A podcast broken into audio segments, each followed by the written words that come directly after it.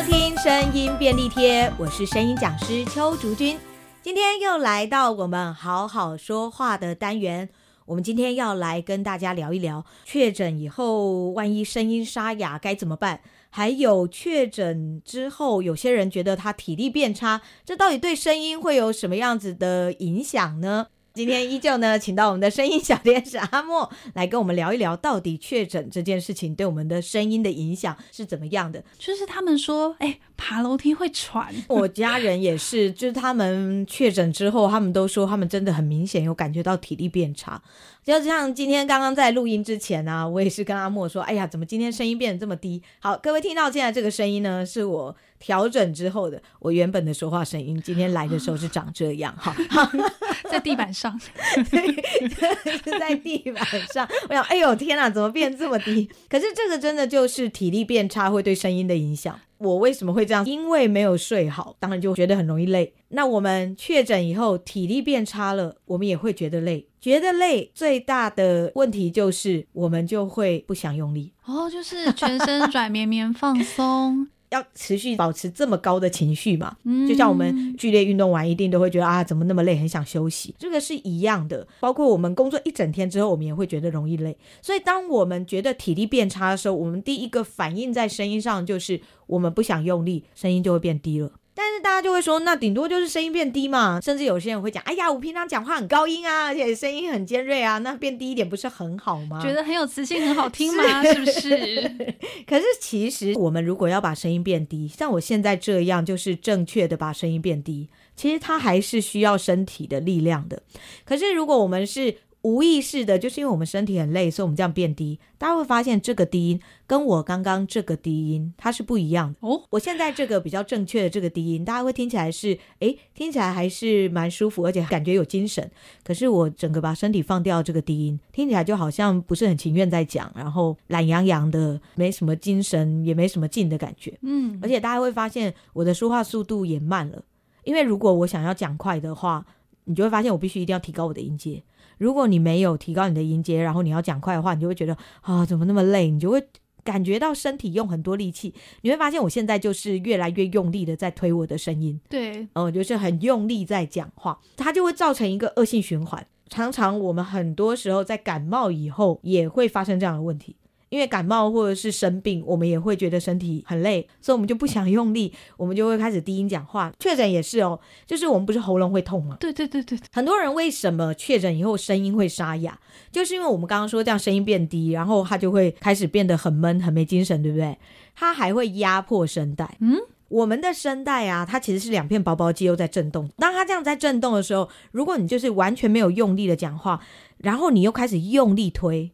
你看，我们没有用力讲话，然后我们把声音很用力的放出去。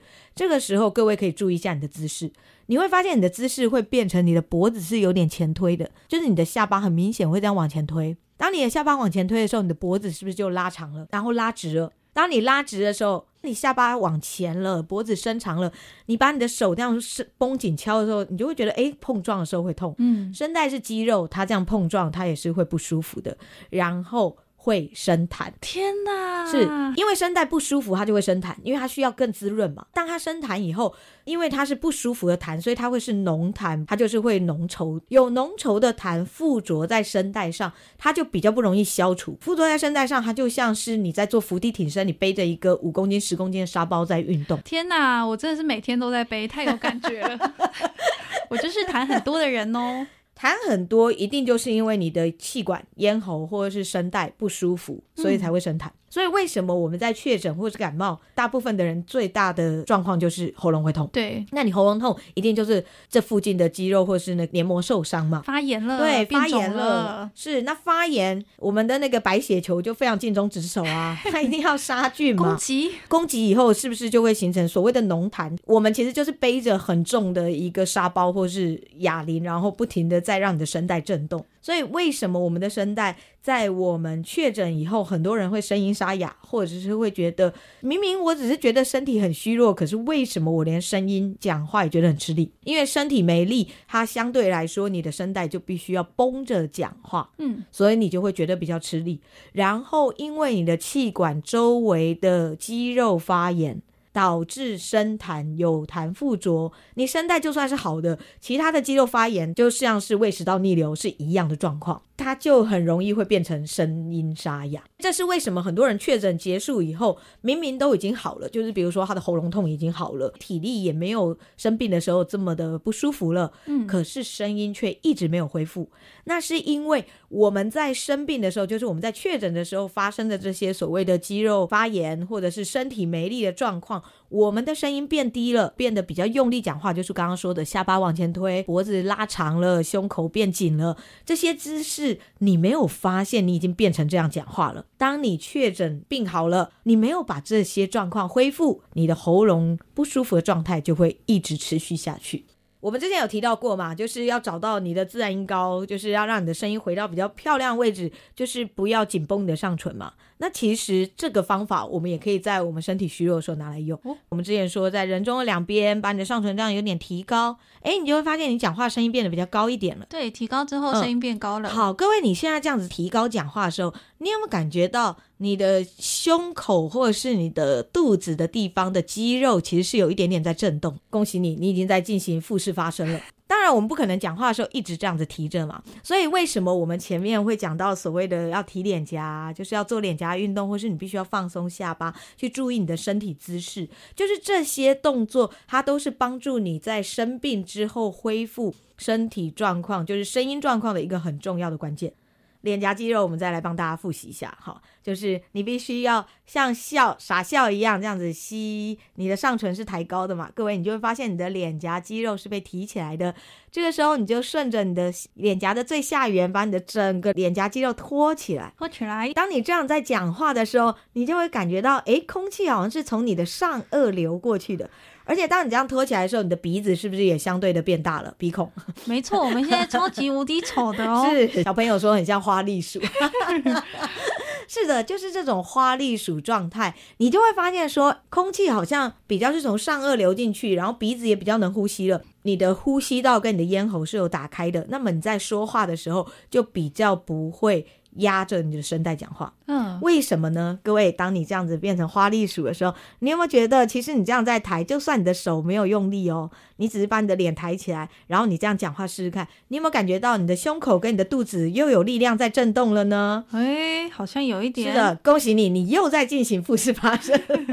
这就是为什么我们要去把我们的脸颊肌肉练起来，然后我们要把我们的下巴收回去，让我们的呼吸道保持通畅的原因。嗯、尤其在生病之后，嗯，因为我们不管是确诊啊，还是感冒，影响的都是呼吸道嘛，就是我们说话的位置。就是当我们这样说话的位置不舒服的时候，然后我们身体生病，我们就会不想动。嗯，这个就会是造成你的声音不好的元凶。其实各位，如果你的工作比较忙碌的话，我会建议各位也是一定要多做伸展哦，拉筋很重要。是是，像包括确诊之后，很多人就会觉得爬楼梯会喘。那当然就是一定要去恢复运动习惯。其实有一个很简单的动作，大家一定可以做，你在追剧的时候都可以做哦，叫做抬腿。你就是坐在椅子上，然后只有臀部在椅子上，你让你的大腿往前，就是有点类似正坐的那种概念，把你的脚单脚往上抬，让你的膝盖靠近你的胸口。那我抬的时候，另一只脚可以动吗？另一只脚尽量不要动，就是让它稳定，就是只有一只脚抬起来，而且上半身也不要动，因为很多人在抬脚的时候，上半身是会往后仰的。那我上半身应该就是刚刚是说像军人一样正坐，所以我的上半身是直立的，呃，不用放松就。放松，对，就是放松，所以你就是保持追剧状态，只是说你椅子往前坐一点，不要坐的这么 那么满。你怎么知道我追剧都瘫着？就是一个瘫痪追剧哦，不是你追剧瘫着，是大家追剧都瘫着吧？我追剧也瘫着，因为追剧就是一个很舒服、放松的状态嘛。我们在休息，因为如果各位觉得哎运动很累，或者是你一开始还没有办法，你体力还没有完全恢复，你没有办法做这么强烈运动，你可以先用这种简单的运动。它其实就是高抬腿的跑步方式，但我们不用做这么激烈，你就坐在椅子上，然后你把腿抬起来，膝盖就是抬到将近胸口的高度，嗯，然后上半身不动。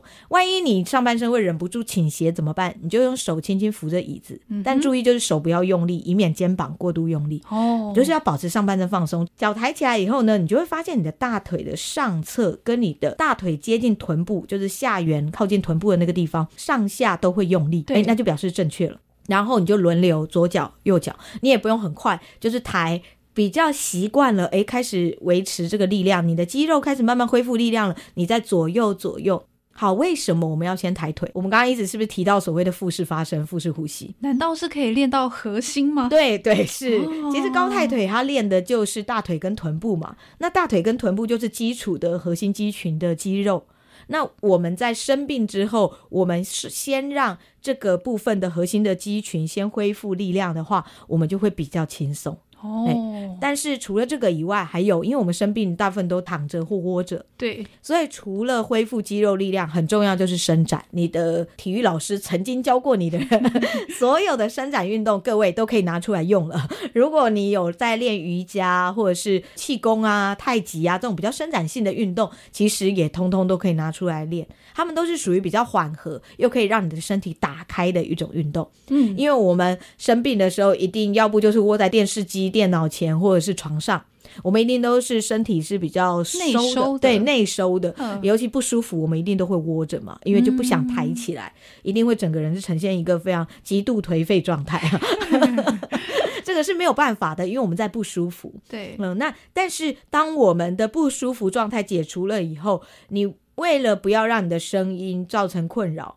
所以这时候你就必须把你的身体打开，其实这个也是有好处的，因为各位你会发现，其实我们就是在做运动了，嗯，所以它不仅仅是对声音有帮助，其实对于你的身体的活动度也是会有帮助的。像很多长期卧床的病人，他们不是如果一直都没有下床以后，他们就会真的就没有办法下床了。对对对，可能身体的四肢会萎缩。对对，所以其实。声带也是一样，就是它，比如说用力过度，它会受伤。嗯。那它不用，它也会萎缩，因为毕竟它都是肌肉。所以我们的身体在生病之后，不管怎么样，它就是需要恢复到正确的位置，必须要很有意识的让它恢复。嗯。因此确诊以后，为什么会声音沙哑？我们身体为什么会虚弱？因为我们会没有力嘛。然后咽喉会发炎嘛，所以他会不舒服。当这些不舒服症状解除的时候，你一定要开始去检视自己的姿势，或者是检视自己的身体到底有没有恢复到你生病之前的状态。嗯，这件事情会是最重要的一个部分。